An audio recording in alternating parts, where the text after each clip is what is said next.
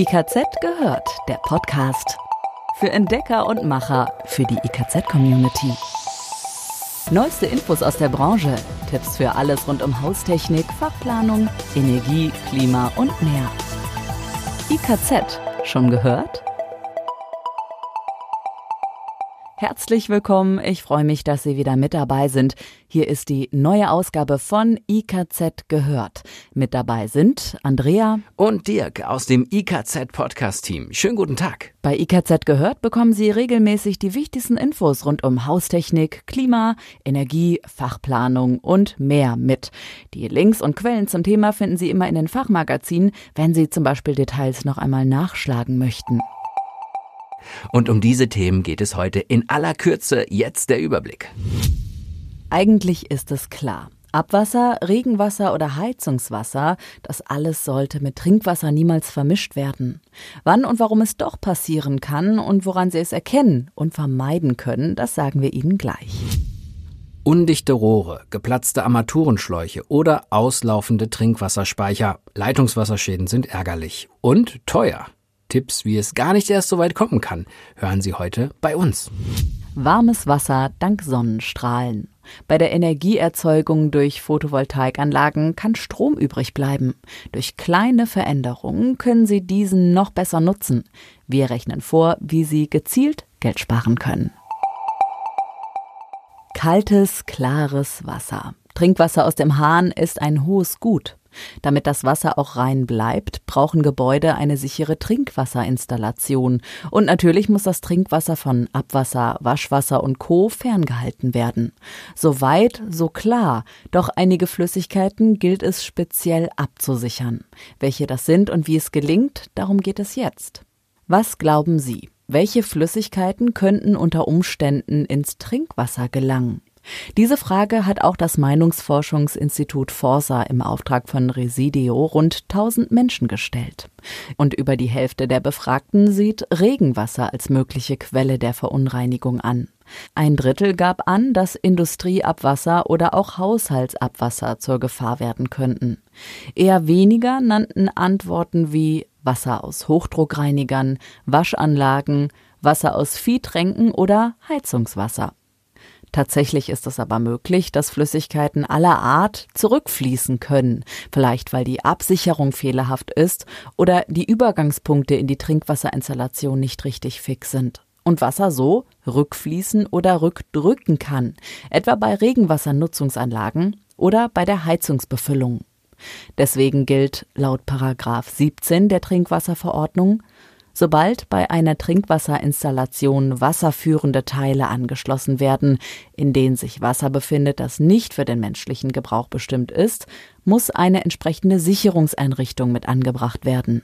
Welche die geeignete Absicherung ist, das entscheidet sich anhand der Flüssigkeitskategorien.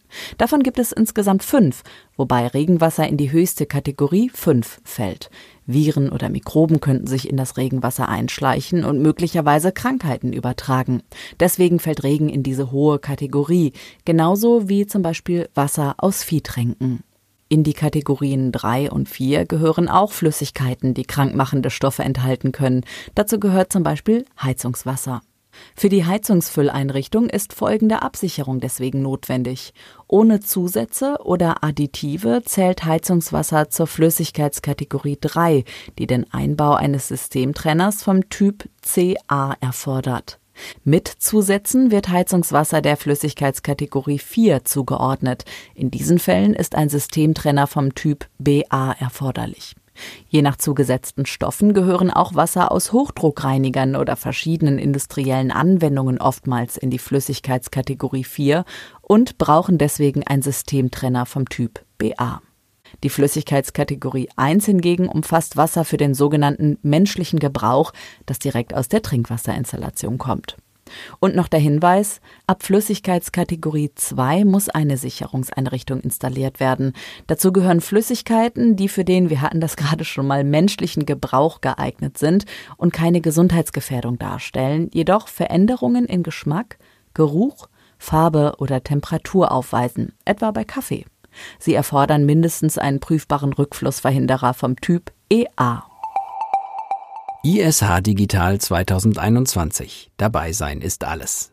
Die ISH, die Weltleitmesse der SHK-Branche, findet in diesem Jahr digital statt. An fünf Tagen, nämlich vom 22. bis zum 26. März, erleben Sie führende Unternehmen aus der Sanitär-, Heizungs- und Klimatechnik auf der ISH Digitalplattform. Neue Produkte und Lösungen zeigen und den Kontakt zu den Kunden halten. Das wollen die Aussteller, die sich hier präsentieren. Mit Chat-Funktionen und 1 zu 1 Videocalls ist das auch kein Problem. Parallel dazu gibt es ein spannendes Konferenzprogramm mit Vorträgen, Expertengesprächen, Produkttests, Wettbewerben und Produktshows der Aussteller. Alle Handwerksthemen auf einen Klick bietet der Handwerkerkanal. Er ist der zentrale Treffpunkt für das Handwerk und wird gemeinsam vom Zentralverband Sanitär, Heiz und Klima und der Messe Frankfurt an allen fünf Messetagen von 9 bis 19 Uhr bespielt. Schon ab dem 8. März können Sie sich auf der Plattform umsehen, Vorabtermine vereinbaren und Ihre persönlichen Kalender befüllen. Registrieren Sie sich jetzt und nehmen Sie als Handwerker kostenlos an der ISH Digital teil. Und wer von unterwegs nichts verpassen will, der folgt unserem ISH Radiokanal Messe für die Ohren. Mehr Infos unter www.ish.messefrankfurt.com slash Handwerk. Leitungswasserschäden für die Versicherer so teuer wie nie. Es liegt in der Sache der Natur, dass uns Statistiken immer erst mit einer gewissen Verspätung erreichen. So auch in diesem Fall. Es geht um Rohrbrüche. Wer war nicht schon davon betroffen? Offenbar steigt die Zahl deutlich, wie der Gesamtverband der deutschen Versicherungswirtschaft berichtet. Undichte Rohre, geplatzte Armaturenschläuche oder auslaufende Trinkwasserspeicher. Leitungswasserschäden waren demnach 2019 für die Versicherer so teuer wie noch nie. Die Wohngebäudeversicherer leisteten dafür zum ersten Mal mehr als drei Milliarden Euro. Deutschlandweit zählen die Wohngebäudeversicherer rund 1,1 Millionen Leitungswasserschäden. Die Kosten der Beseitigung summierten sich insgesamt auf 3,4 Milliarden Euro. Teurer wird offenbar auch die Schadensbeseitigung. Der Schadendurchschnitt erhöhte sich laut Auswertung des Gesamtverbandes gegenüber dem Vorjahr um knapp 7 Prozent auf 2881 Euro pro Schadensfall. Interessant in diesem Zusammenhang, die Auswertung der Schadenzahl zeigt ein deutliches West-Ost-Gefälle. Während im Westen zahlreiche Städte wie Krefeld, Karlsruhe oder Mannheim überdurchschnittlich viele Leitungswasserschäden verzeichneten, war Ostdeutschland wesentlich seltener betroffen. Am stärksten betroffen von Leitungswasserschäden war übrigens die Stadt Köln. Als Hauptursache für Leitungswasserschäden nennt der Gesamtverband der deutschen Versicherungswirtschaft Installation und Montagefehler. Mangelhafte Rohrverbindungen und kaputte oder falsche Dichtungen sorgen demnach für jeden vierten Schaden. Etwa jeder zehnte Schaden geht auf flexible Schläuche zurück. Unser Tipp, mit Leckage-Schutzsystemen lässt sich ein Großteil der Wasserschäden verhindern. Eine technische Lösung sind zum Beispiel Wassermelder. Sie lösen schon bei kleinen Mengen von austretendem Wasser ein Signal aus. Nachteilig ist jedoch, dass an vielen Stellen im Haus Wasser austreten kann. Dementsprechend müssen viele solcher Melder verteilt werden, was einen hohen Installationsaufwand und hohe Kosten mit sich bringt. Eine andere Möglichkeit stellt die Wassermengenmessung dar. Tritt ein hoher Wasserverbrauch auf, der sich außerhalb einer vorher definierten Menge bewegt, wird die Installation abgesperrt. Auch die Druckmessung kann Leitungswasserschäden vorbeugen. Dazu wird ein Drucksensor in die Installation integriert. Wird kein Wasser entnommen, sollte der Druck in einer Installation konstant bleiben. Fällt er aber ab ohne dass Wasser gezapft wird, erkennt der Sensor eine Leckage. Power to Heat. Das bedeutet die Erzeugung von Wärme mittels elektrischer Energie. Und Power to Heat ist in aller Munde. In der Haus- und Gebäudetechnik lassen sich beispielsweise Überschüsse der Photovoltaikanlage in Wärme für Heizung oder Warmwasserbereitung umwandeln. Auch kann man ganz gezielt kleinere Solarstromanlagen konzipieren, mit denen sich etwa die Hälfte der für die Warmwasserbereitung erforderliche Energie abdecken lässt. Betrachtet man die Investitionskosten für diese Kleinstanlagen, dann kann das durchaus lohnenswert sein. Denn für die Energieübertragung vom Dach zum Warmwasserspeicher spart man bei PV-Anlagen im Vergleich zu solarthermischen Systemen rund 90 Prozent des benötigten Kupfers ein. Anstelle von Rohrleitungen, Pumpen und Wärmetauscher treten Elektrokabel und Heizpatrone, die man bei vielen Boilern und Pufferspeichern nachrüsten kann. PV-Anlagen benötigen keine hydraulischen Umwälzpumpen, was die laufenden Betriebs- und Wartungskosten und den Eigenenergieverbrauch auf ein Minimum reduziert. Damit entfällt auch die regelmäßige Überprüfung des Frostschutzmittels. Eine separate Steuerung mit Temperatursensoren am Dach und im Wärmespeicher ist nicht erforderlich, weil das Photovoltaik-Warmwasserbereitungsgerät diese Funktion bereits enthält. Und noch ein Vorteil spricht für die Photovoltaik. Während es für einen solarelektrischen Wärmeerzeuger keine Rolle spielt, ob die Speichertemperatur von 30 Grad auf 40 Grad oder von 70 Grad auf 80 Grad angehoben wird, muss man bei solarthermischen Anlagen im zweiten Fall mit deutlichen Einbußen beim Wirkungsgrad rechnen.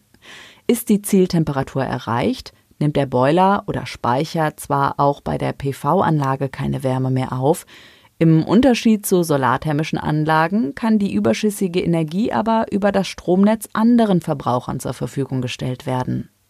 Bei einer netzautarken Variante, wenn also die PV-Module ausschließlich mit dem Heizstab verbunden sind, ist das zwar nicht möglich, trotzdem ist auch hier die Photovoltaik im Vorteil. Weil der Wärmeträger bei PV-Modulen nicht verdampft, führt ein Stillstand bei einem Photovoltaikmodul nicht zur Materialermüdung. Die gesamte Problematik der Verdampfung des Wärmeträgers und des Kollektorstillstands im Sommer ist vom Tisch. So viel erstmal von uns. Das war's für heute. Das war die neue Folge von IKZ gehört. In diesem Podcast versorgen wir Sie regelmäßig mit Neuigkeiten rund um Haustechnik, Energie, Klima, Fachplanung und mehr. Bleiben Sie dran. Die nächste Folge ist schon in Arbeit. Bis zum nächsten Mal.